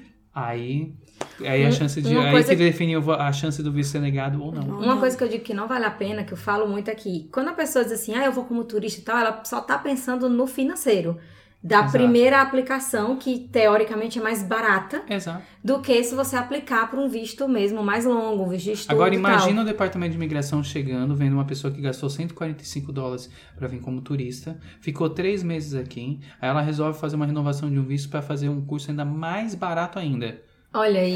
Aí você pega e fala assim, peraí, por que que você então você está utilizando do, do visto de estudante para se manter na Austrália, para poder trabalhar pagando o mínimo possível? Possível. Isso nem é interessante. Não é isso que eu quero. Entendeu? Você entendeu? Não faz sentido. Não faz, não faz business australiano. A Não imigração faz, diz assim, eles não é isso que eu quero. Não é isso que eu quero. Quando você, até comentando a respeito que eu sigo o podcast de vocês, Ê! adoro ouvir. Coloco no carro e fico ouvindo. Oh, legal. Faça legal. isso você também. É bem legal mesmo. E então, ligando com, com o assunto que vocês estavam falando a respeito de cidades e melhores opções para imigrar na Austrália, a, decisão de onde você vai estudar, o que, você vai fazer, voltando no, início da nossa conversa, que é o plano de estudos, é o que você vai estar fazendo, por que, que você está fazendo aquilo, você também define qual é o melhor, a melhor cidade para você como família onde eu vou, então eu posso vir aqui, viajar como turista, conhecer vários lugares e aí definir sim qual a melhor cidade que eu vou, que eu vou ficar e trazer minha família, faz sentido. Você viajou pela Austrália, você está querendo seguir na sua carreira, você quer estudar inglês, você quer fazer um curso que necessita do inglês para você poder estar fazendo. Então você utilizou do visto de turista da forma correta, você passeou. Então você definiu, por exemplo, que você vai estar estudando numa, numa cidade onde tem um custo menor para o seu filho estudar. Aham. Ah, Um melhor custo para você, vê- pra você viver numa, numa acomodação. Diferente de você ter vindo e ficou só em Sydney, aí, aí agora vai aplicar o visto de estudo lá pra Brisbane, né? A imigração vai dizer assim, como assim? Mudou de ideia de estudar, ainda quer ir pra outra cidade que ele nem conheceu? Exatamente. Não, não, não Você tá entendendo? lógica, é, né? não tem lógica nenhuma. E já teve casos de vistos negados exatamente por esse motivo. A carta da imigração vindo com a carta de recusa definindo exatamente isso. Como que você definiu que você vai morar em Byron Bay, sendo que você nunca foi pra lá? E você Como vai é dedicar você tudo tirou isso, da isso? onde você E a tirou pessoa qual, vai, qual porque o de repente processo? o curso é mais barato. Porque... Porque ouviu falar. Exatamente, porque o ouviu pessoal nos grupinhos o- lá de, de, de tira dúvidas indicou lá isso, entendeu? E É. a pessoa vem com isso na cabeça, não sabe nem o que, que é, não sabe nem quais são as dificuldades que vai enfrentar quando chegar lá. Exato. Então é, é, é, é toda essa, essa es- esse processo de estruturar o que como vai ser o plano de estudo da pessoa, o que, que ela vai ter, qual a estratégia, quais são os objetivos que ela vai, vai ter nesse investimento. Eu sempre falo para todo mundo, é um investimento financeiro, você tem que ter objetivo, você tem que tirar alguma coisa disso. Pois é. Então não é uma brincadeira, não é uma coisa legal, não é assim é bonitinho. Então como a gente a gente coloca se a pessoa vai ter que renovar o visto pela segunda vez como família, o custo disso que ela vai ter é muito mais alto. Justamente. Então assim sendo por que você não estruturar melhor o seu plano? Isso. Então, será que o melhor pra mim realmente é eu ficar na Austrália? Eu vou aguentar ficar 6, 7 anos até eu conseguir uma residência? Justamente. Então, peraí, se eu não vou conseguir, qual o melhor visto para mim? Para eu estudar, para eu poder trabalhar, para daí eu conseguir obter ah, uma experiência de trabalho e voltar no mercado de trabalho eh, brasileiro, que é extremamente competitivo, Isso. Eh, de uma forma realmente natural e fazer bom uso dessa experiência. É porque a pessoa que, que quer fazer isso, que quer tomar essa atitude, ela só tá pensando na despesa que ela vai ter inicial e diz assim, quando eu chegar lá eu faço o dinheiro pra ir renovando. É, é, é o e ela não tá de... entendendo que ela vai gastar duas vezes. Ela É, vai não. gastar pra vir e em seguida ela já vai ter que ter todo o dinheiro pra poder renovar o visto. E É, a ve- é, não, e a caro. velha história do ciclo de você tomar uma decisão de, só pensando no curto prazo. No curto prazo. É a mesma pessoa que chega aqui achando que vai aprender inglês, em tre- inglês em três meses, Não só tirava cinco na escola. Eu falei, gente, não é assim. Se você fosse um CDF, tem um processo de memorização fantástico, até eu realmente acredito que é possível. Mas caso contrário, é muito difícil. Só que Entendeu? tem, então, que eu assim, aprendo sem- inglês em seis meses, qual é o seu nível? É, então, é, Se é- for básico vai- igual o meu, quando eu cheguei, esquece. o número de variáveis que vai definir esse aprendizado é gigantesco. Então você não pode ter uma base do que foi o que o teu amigo viveu ou que outras pessoas viveram se você não sabe muito bem nem qual é a sua base. Você entende as suas variáveis, você tem uma probabilidade maior de conseguir chegar naquele objetivo. Agora, se você baseia suas decisões nas variáveis dos outros, aí realmente você está fadado a, a falhar. Assim, e é a o que minha, mais, a o que mais opinião, acontece. a minha opinião, pra quem quer fazer isso solteiro, pode até arriscar, porque você tá solteiro. Agora, você arriscar com família, eu não aconselharia. Porque pensa, pode dar errado, pode dar certo, mas pode dar errado se der errado. É, principalmente essa mudança do turista para o estudante tem que ser uma coisa muito consciente. E você fa- o, o, o agente educacional ele vai te avisar, ele vai explicar para você Ele é pra que fazer se isso. né? você não tinha condições de aplicar o visto de estudante lá atrás, isso não vai mudar depois de três meses dentro da Austrália. Isso. O Porque bom se você não tinha, exatamente, porque se você não tinha suporte financeiro há três meses antes, você não vai ter depois. Se você mudou a sua situação em relação àque- àquele momento da solicitação do visto inicial de turista, tudo bem. Caso contrário, vai estar fadado a ser negado Uhum. do mesmo jeito, entendeu? Então a imigração ela vai manter uma linha de raciocínio em todos os vistos. Tudo tem que fazer sentido, não pode haver contradição. A gente pegou vários casos de contradições de vistos de outras pessoas que tinham feito, até as pessoas, a própria pessoa fez e não declarou determinada informação. Hum. E a imigração entrou, analisou aquilo como contradição e isso é contra a própria legislação. Então, ser isso- desonesto você ser acabou, né? E não é nem que às vezes a pessoa está sendo desonesta, é só uma interpretação dela daquilo que ela leu. Você acha que você que tá lá numa agência, então você deve ver várias vezes por dia vistos negados, vistos ah, aceitos, né? É, de um modo geral, a imigração, ela, ela é coerente? Tipo, quando ela fundamenta um visto negado, tu acha, assim, que ela, te- ela, ela, ela é coerente com aquilo que ela tá falando? Ou às vezes... Porque a, a, a ideia que passa é que às vezes a gente tá no grupo de, nos grupos de Facebook ali... Quando começa a vir um negado, vem vários negados. Negados, negados, negados. Eu fiquei pensando já assim, Será que é será que tem. momento? É momento, são épocas. Eles têm muita, muito estudante agora. Tipo, eu fico imaginando verão. Todo mundo quer vir aqui pra, pra cá. Vamos mas- negar todo mundo, pra ninguém vir no verão. Não, não é negar todo mundo, mas dizer assim, olha, eles Hoje têm uma uma quantidade. cota. É, uma cota, atingimos e agora, tipo, tem muita gente. É, eu vejo isso como um mito. Eh, Eu É? confesso que às vezes, assim, você como profissional e você tá trabalhando, você, você até fala, puta, não é possível. Que porque tava perfeita a aplicação, pô, não tem nada que eles podem realmente justificar. Mas, no final, a, a o meu ponto de vista é que você tá manda- solicitando um visto que vai ser analisado por uma pessoa. Não é uma Uma máquina, pessoa né? humana. Exatamente. Então, às vezes, a, a, a gente não sabe como essa pessoa estava naquele momento, quais são a- as, as, as coisas que ela vai utilizar para poder analisar aquela legislação ali. Então, em alguns momentos, a imigração, às vezes, é de forma injusta, toma uma análise, to- toma uma decisão com- baseada numa análise subjetiva.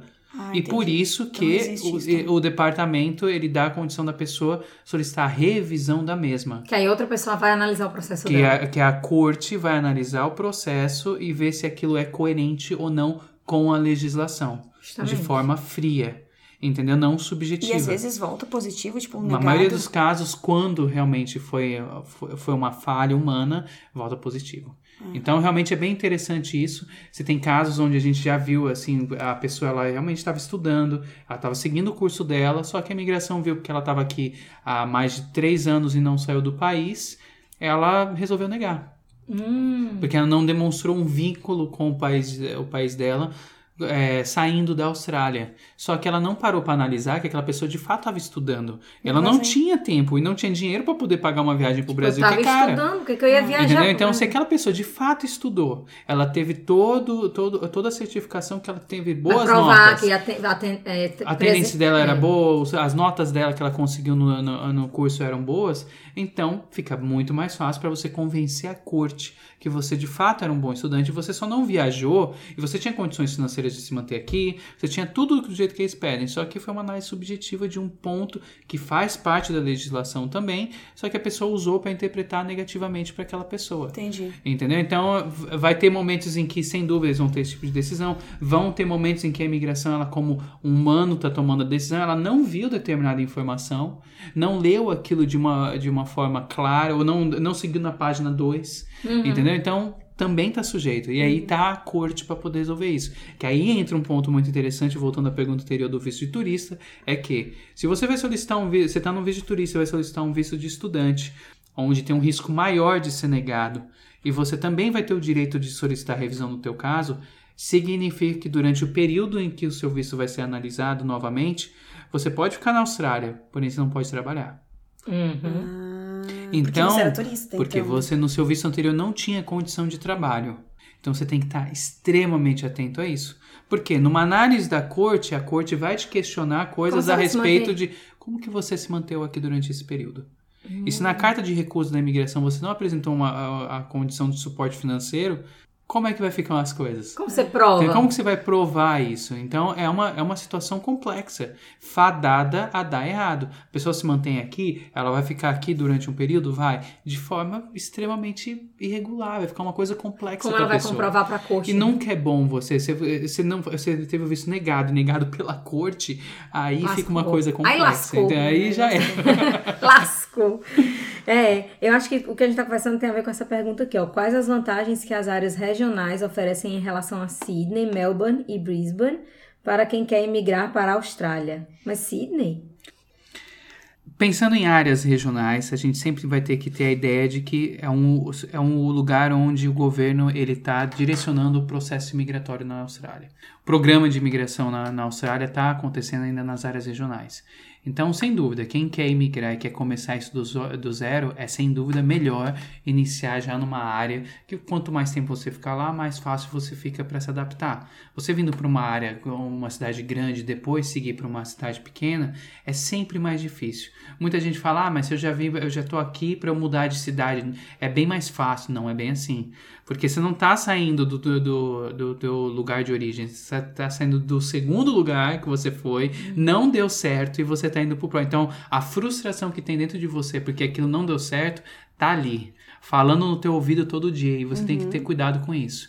Então, se você traçou um plano bem, bem, bem organizado, com uma noção bem clara de tempo que isso vai levar, a probabilidade disso dar certo é muito maior em áreas regionais. Então, se você pensa em migrar na Austrália, eu recomendaria, sem a menor dúvida, áreas regionais. Qualquer uma, não. Você tem que ser coerente com a situação, com aquilo que você gosta e com a cidade em si. Então, se você vai pegar, por exemplo, a região da Tasmânia, que é, uma, é um lugar muito pequeno, a probabilidade daquela pessoa que viveu em São Paulo a vida inteira, ou no Rio de Janeiro, ou em Porto Alegre, são cidades muito grandes, não conseguir se adaptar naquela condição, de estar bem frio e não ter tanta coisa para ser feita, não só em relação ao trabalho, mas em Não, é relação eventos e tudo mais. eventos né? e tudo, Da cidade, a- aquela, o, o buzz da cidade assim mesmo, a, a pessoa realmente ela tende a não gostar daquilo. Então você tem um número muito grande de pessoas que vão para lá e acabam voltando.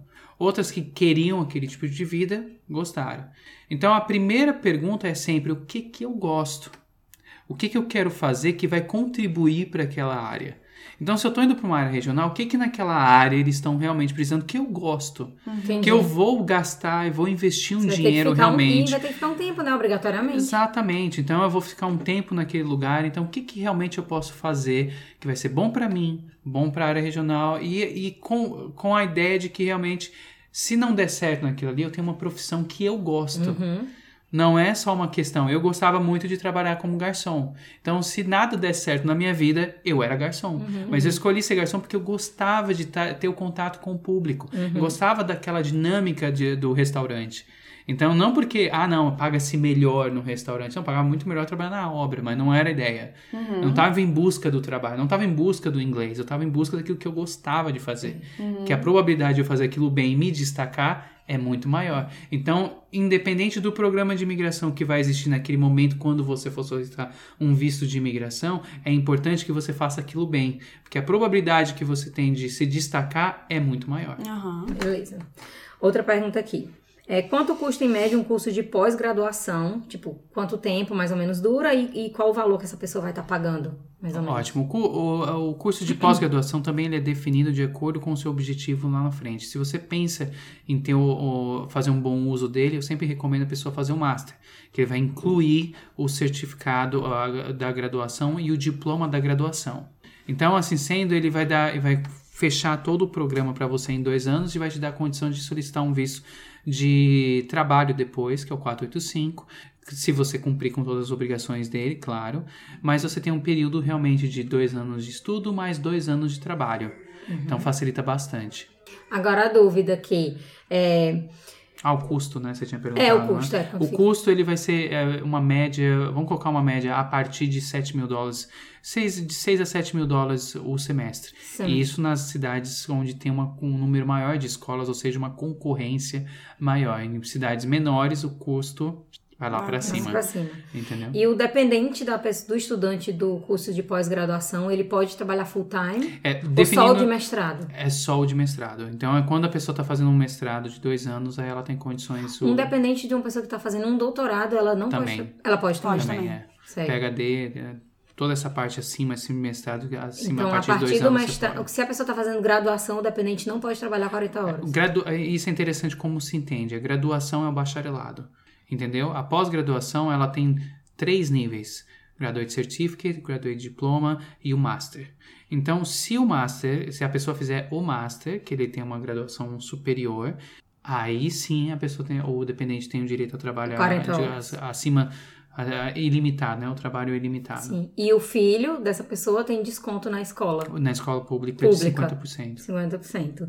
É, a, per- a pessoa perguntou aqui se existe é, é, cursos gratuitos. É, tipo assim, se o estu como o estudante pode aplicar para fazer um curso de graça do, de mestrado e doutorado nas É, universidades cada, públicas. cada universidade eles vão estar oferecendo os, prog- os programas de bolsa de estudos e a pessoa tem que estar entrando em contato direto com a universidade. Eles fazem isso direto com o próprio estudante, Entendi. porque realmente é uma situação de bolsa de estudos. É necessário que a pessoa vá provar determinadas situações que eles têm que estar em contato direto com o corpo acadêmico do curso. Beleza. Aí vem aqui uma pergunta, assim, que a- acho que a resposta é bem curta. Existe alguma escola de inglês que oferece daycare, childcare ou playgroup para você poder levar o seu filho? Não que eu saiba. Não. Gente, é pra estudar, né? Então, assim, se, a gente, se você tem filho, é como eu digo, tem que se organizar preparado. com o teu esposo, ver os horários aí, um trabalha num horário, outro estuda no outro. Tem que casar para você poder deixar seu filho com o seu parceiro, porque não vai ter quem cuide da sua criança, né? Aí, aquela uma pergunta bem legal aqui. O que é carta de intenção e o que colocar nela? Boa. Eu acredito que tem outras perguntas relacionadas também a vínculo e aí a capa- o suporte financeiro, né? Já Uhum. Se vão estar Isso, é, eu já vou aproveitar e vou responder a- as três perguntas de uma vez. Isso. A carta de intenção, ela é o documento, o primeiro documento que você vai ter o contato e explicar os seus motivos para você ter o visto de estudante aprovado. Isso você vai falar com o departamento de imigração. Então, ela não é uma carta qualquer. Você tem que escrever de forma formal, não é simplesmente escrever por escrever, porque eu quero ir para a Austrália porque a Austrália é bonitinha, ou porque o pessoal é friendly, ou porque lá é calor. Não é, nunca deve ser dessa forma. Isso pode ser um dos motivos?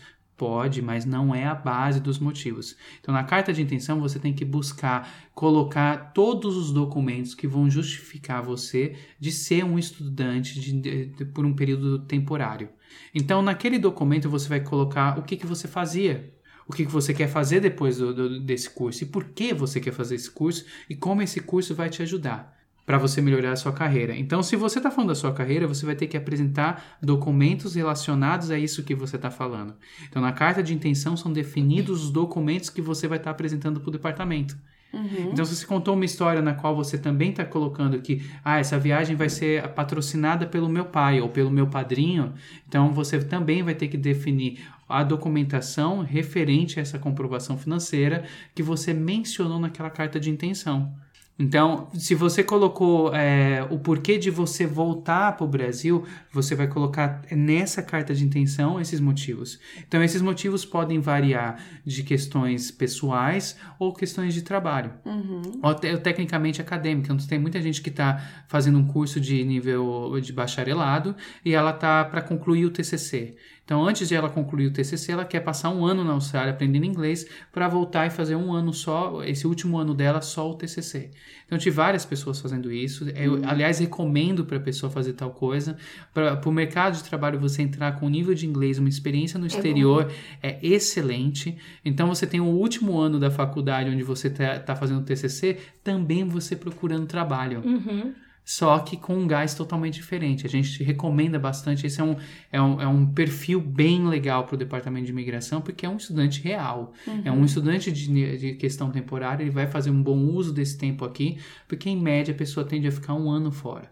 Mais do que isso pode gerar problemas para ela no, no retorno Na- dela na no- faculdade. na faculdade. Uhum. Então, Isso, assim, você provaria isso. De nível pessoal, é um pouco complexo que você convida a subjetividade. Então, você vai depender da análise de quem está te. Tá, então, se você colocar que você vai voltar para trás, pra, é, você tem uma família no Brasil e você está vindo para poder é, melhorar o seu inglês, vai, vai, eles vão analisar o seu trabalho, eles vão analisar se realmente você tem condições de se manter aqui, como a sua família vai se manter no Brasil. Então, são coisas que vão só complicando. Que se você não tiver como é, linkar, é, fazer o linkar tudo bonitinho e dar o check uhum. em todos esses campos, aumenta a chance do seu visto ser negado. Então, então realmente é, é, uma análise. O legal é que no Brasil é, você não tem a obrigatoriedade de ser um agente de imigração para poder solicitar o visto, mas tem é, despachantes que estão fazendo esse trabalho realmente para poder ajudar. E como você define se aquele é um bom ou não aquele despachante é se ele realmente ele vai pegar no seu pé. Ah. Ele quer cumprir todas as lacunas, ele não quer bobear em absolutamente nada. Ele não vai aceitar qualquer coisa que você mandar. Porque ele ele está pensando na reputação que ele tem com o departamento de imigração também. Claro, sim. Então, o seu visto é extremamente importante para o negócio daquela pessoa e também para você. Sim. Então, une útil ao agradável. Então, você tem uma pessoa que realmente quer fazer de tudo para o teu visto ser aprovado e não simplesmente um número. Sim. Então, às vezes, a pessoa ela pode sentir de alguma forma, pô, ele está pedindo mais documentos e não é bom. Pelo contrário.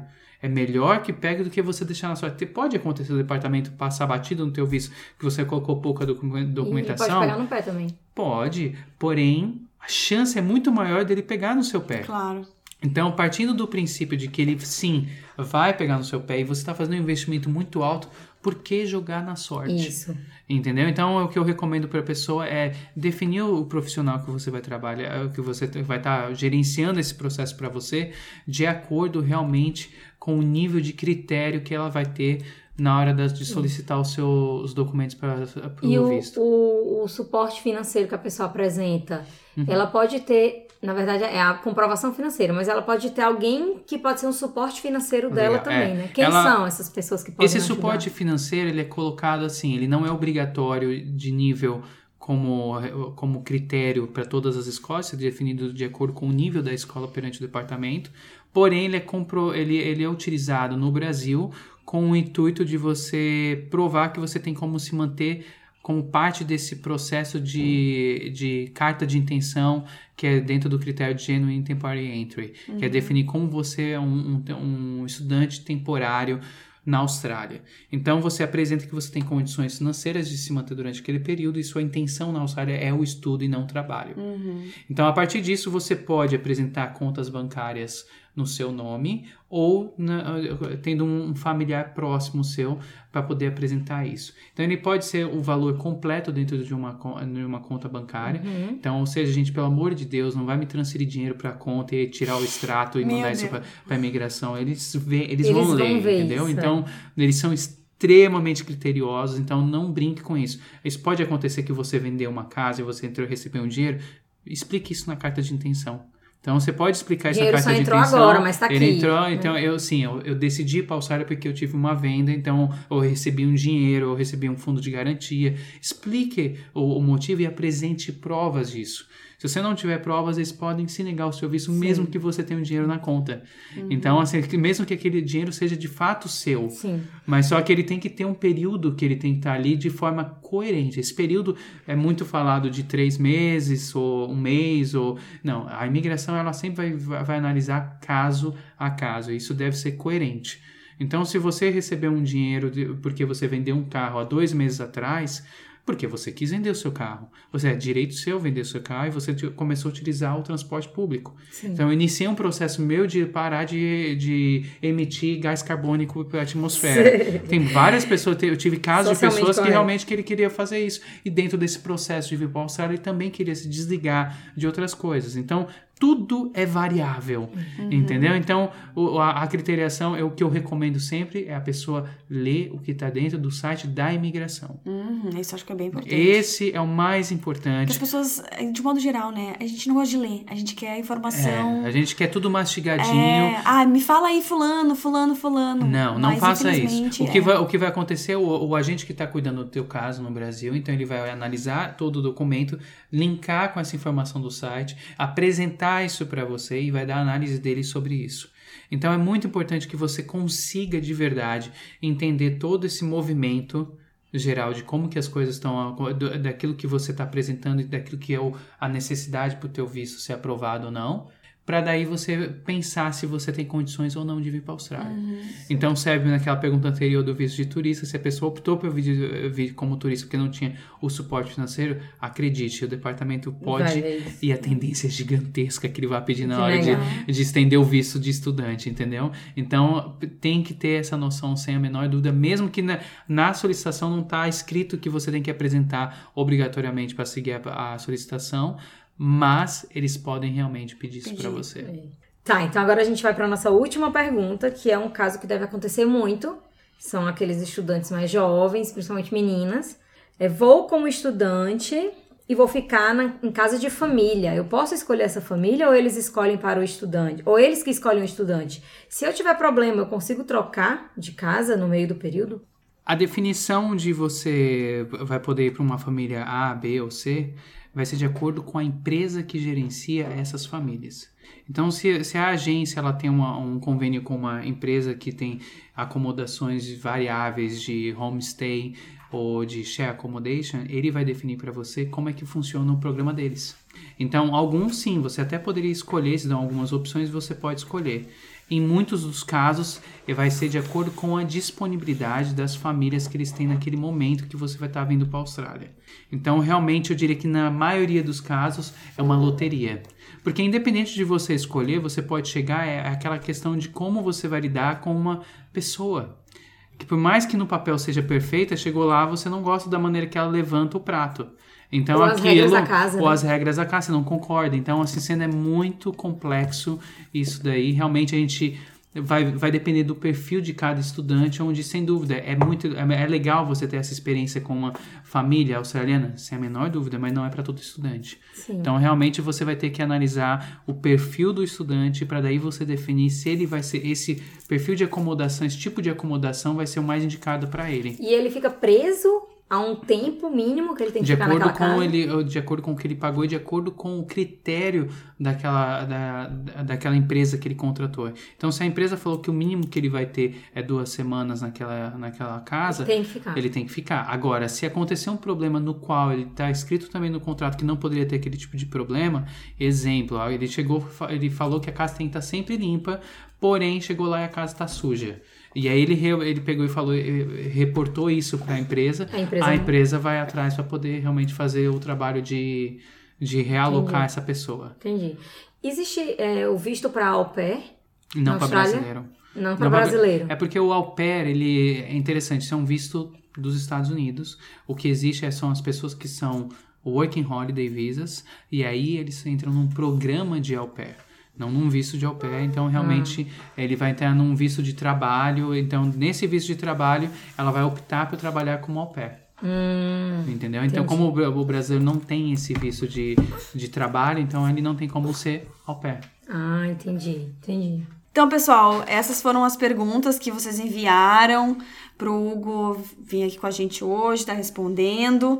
Espero que tenha solucionado todas as dúvidas de vocês. Se ainda ficou, vocês entrem em contato. Com Comenta a... no nosso episódio, é... joga as perguntas lá que a gente pergunta pro Hugo, o Hugo responde para vocês. E fica aqui também, eu agradeço vocês, agradeço pelas perguntas, realmente são perguntas relevantes e definem muito do que vai ser a experiência da pessoa como estudante na Austrália. Então, é a ideia de, do que é ser um estudante. Vamos entender o que é ser um estudante para a gente tirar o melhor proveito disso. Uhum. Tem muita coisa boa que você pode fazer como estudante. O estudante é um residente temporário, Sim. então ele tem direito a muita coisa na Austrália. Então faz como faz que faz com que essa experiência se torne algo realmente inesquecível. Verdade. Então eu agradeço de coração aí para vocês. Que precisarem. Agradece, agradece você, a Good Education, pela atenção que vocês têm com a gente. Maravilha. E a gente indica, eu indico mesmo a Good Education por experiência própria. Muito né? Eu renovei meu visto com eles. Eles, é, dentre todas as pesquisas que eu fiz, foi a agência que eu senti que realmente se preocupava com comigo, com como pessoa, não só como um número, uhum. porque vocês são um negócio, lógico, você tem que é vender, é normal. Mas vocês se preocuparam comigo como pessoa para eu não fazer de uma forma errada né? E é quando a gente tem uma coisa boa, a gente repassa para A todo gente mundo. repassa, é a verdade. É Então, muito obrigada. Então deixo aqui tudo. também, caso vocês queiram entrar em contato, o nosso e-mail é o contato arroba goodday é, com dois Ds, então goodday.education. Então fiquem à vontade. Vamos deixar Muito os contatos também. mesmo. né? Vai ficar tudo no, descrito no, no episódio. É só vocês dar lidinha ali na descrição. Vocês encontram todos os contatos do Hugo, da Gudei. E escreve pra nós, hein? Não esqueça de deixar suas sugestões, suas críticas. Compartilha com todo mundo que você sabe É. que tá querendo fazer intercâmbio. isso Exato. e, deixa, e deixa também para falar que também a gente tem a gente tá no Instagram, no, no Sim. Facebook, então a gente tá sempre colocando esses conteúdos lá. A gente faz semanalmente agora o, o Q&A, que tem uma série de questões e respostas que o pessoal tá querendo, que a gente tá sentindo a necessidade Ah, do legal. pessoal. Então a gente tá uma série de, de atividades que estão Eu vi a acontecendo corrida dos cangurus essa semana. Achei muito engraçado. Quer responder? é legal, o Instagram deles é bem interativo, eu gosto muito. Então, a gente tá aí também nessa, nas mídias para poder eh, responder as coisas do pessoal no que Sim. precisarem. Todo mundo junto e misturado. Não é? Obrigada, pessoal. Valeu, Hugo. Um beijão, um abraço. Obrigado, meninas.